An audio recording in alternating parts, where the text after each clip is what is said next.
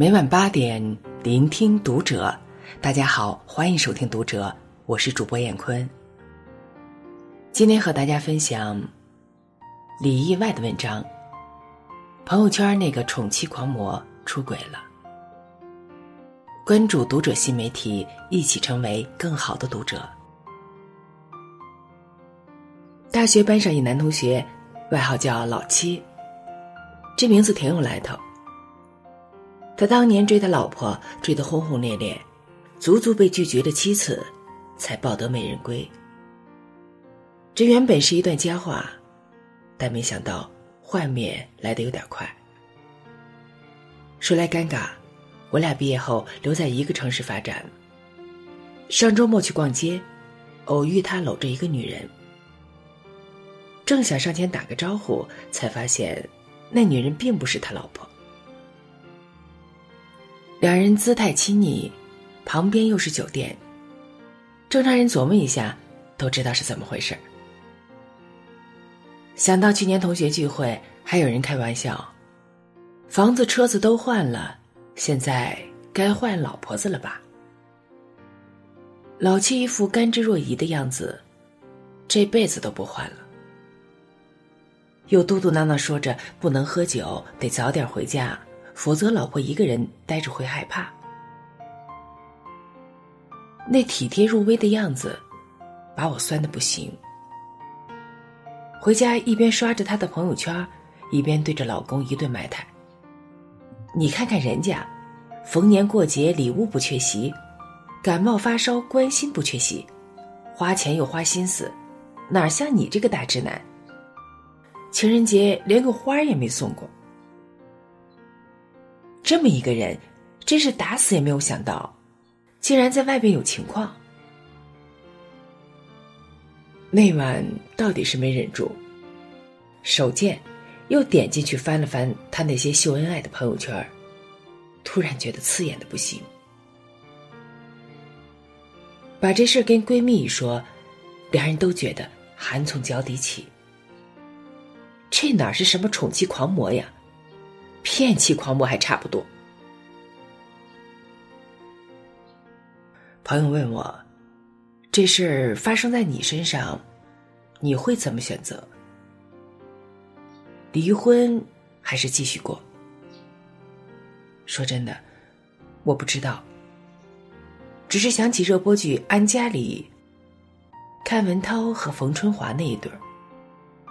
两人白手起家，拼出了雄厚的家底和财富。毫无疑问，在外人眼里，他们过得风光又舒服。可内里的辛酸，却只有他们自己清楚。钱有了，情却没了。冯春华在一个女人最好的年纪，选择退出职场，当她的贤内助，全心全意的照顾孩子，伺候公婆，可换来的却是阚文涛的背叛。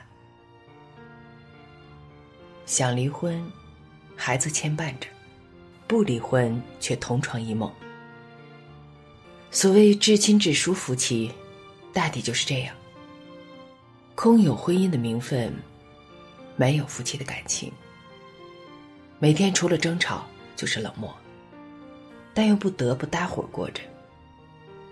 因为上有老，下有小，渐长的年龄和世俗的目光。都不允许一个人对婚姻说放手就放手。可骗过了别人，终究骗不过彼此。坐在饭桌前，相对无言，躺一张床上，背对着背。老婆今天干了什么？老公不关心。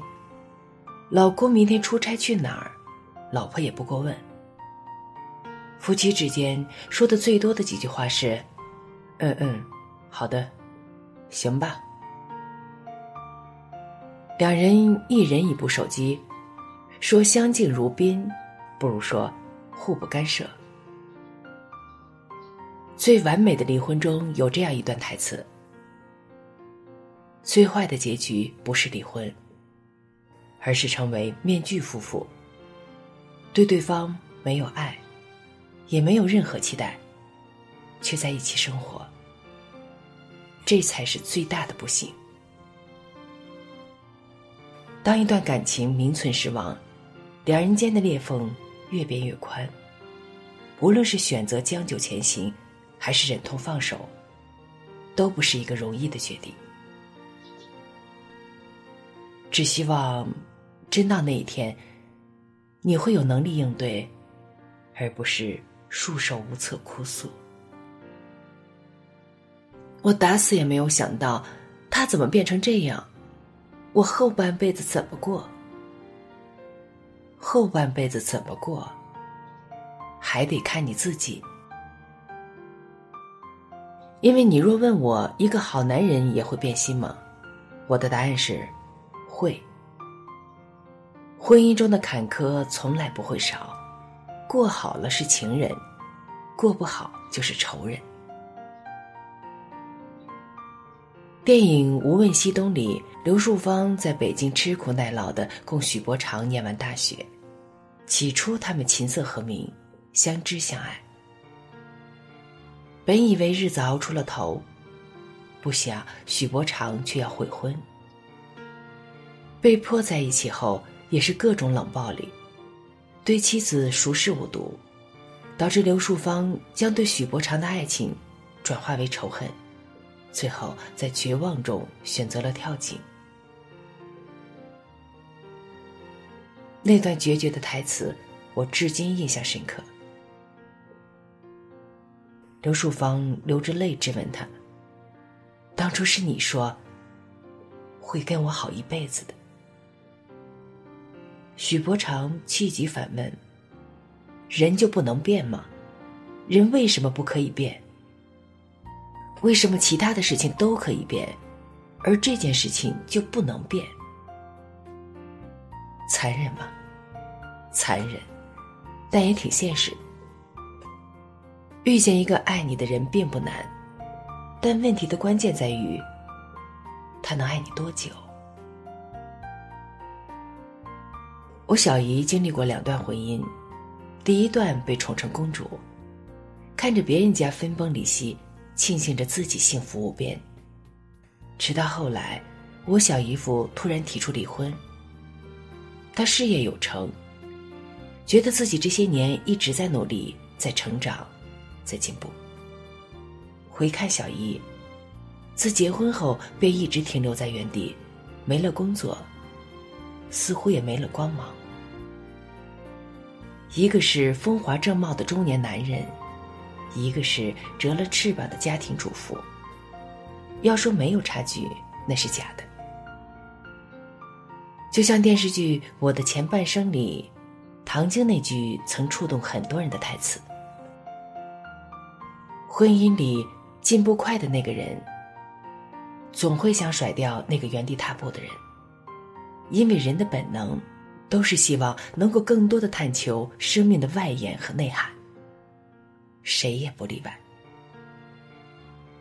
这就是人的本性，也是婚姻的真正残酷之处。两个人在一起，就像一场博弈，必须保持永远与对方不分伯仲、势均力敌，才能长此以往的相依相惜。否则，一个人步履不停，一个人止步不前，自然而然就会渐行渐远。说到这里，就不得不提及我小姨的第二段婚姻。那是一段势均力敌的婚姻。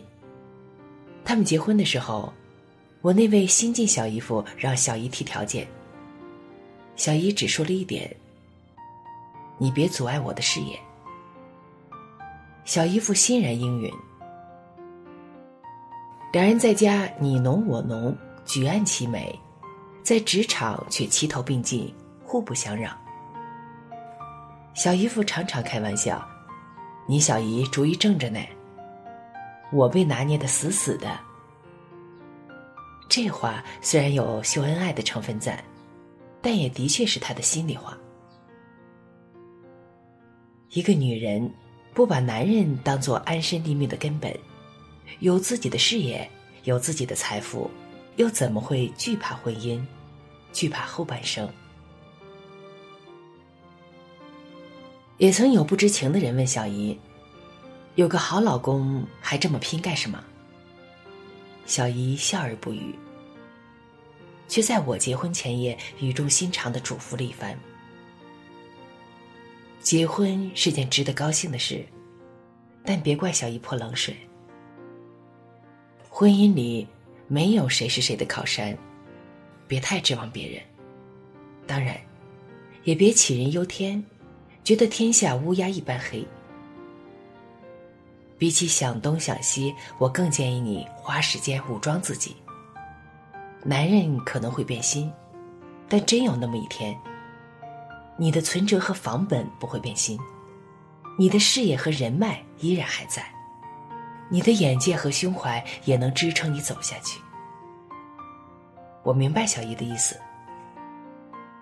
没出事儿就和和美美过日子，出了事儿就干干脆脆扛下来。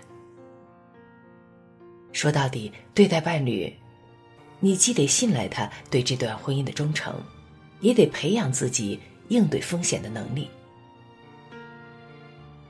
你乐意宠我，我欣然接受；你不乐意了，我也不强求。毕竟，咱们谁也不靠谁。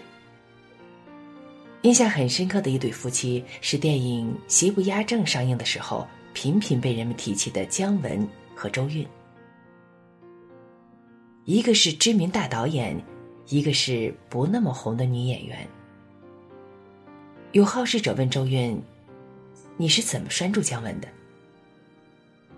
周韵不以为然：“干嘛是我拴住他？他还得拴住我呢。首先，我俩在根儿上就是平等的；其次。”我俩在生活上是互补的，他很有才华，但我其他方面比他优秀多了。言外之意是，我俩在一起不存在谁瞧不起谁，也不存在谁依附靠着谁。大家都是旗鼓相当的过日子。《红玫瑰》里有一句歌词。得不到的永远在骚动，被偏爱的都有恃无恐。意思是，男人心里总会有这么两个女人，娶了红玫瑰，久而久之，红的变成了墙上的一抹蚊子血，白的还是床前明月光；娶了白玫瑰，白的便是衣服上沾的一粒饭粘子，红的却是心口上一颗朱砂痣。以前很为这个形容难过，直到上周参加完朋友的婚礼，才突然觉得豁然开朗。朋友在婚礼现场喊话新郎：“我是爱你，但我不会放任自己变成了蚊子血、饭粘子，更不会给你有恃无恐的机会。我不缺养活自己的能力，更不缺继续爱一个人的能力。”离开你，我也一样有无限精彩的可能。这番恶狠狠的宣言，让台下的人哄堂大笑，新郎却笑得宠溺。外面的世界我们一起去看，但你永远是我掌心里的宝贝。誓言当然美妙，但最打动我的却是朋友那段不卑不亢的话。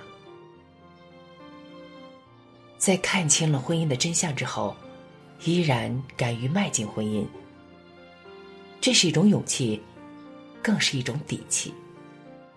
说到底，这世上坏男人多的是，但好男人也多的是。宠你一时的人有，但宠你一世的人，一定也会有。好了，文章分享完了，关注读者新媒体。一起成为更好的读者，我是燕坤，再见。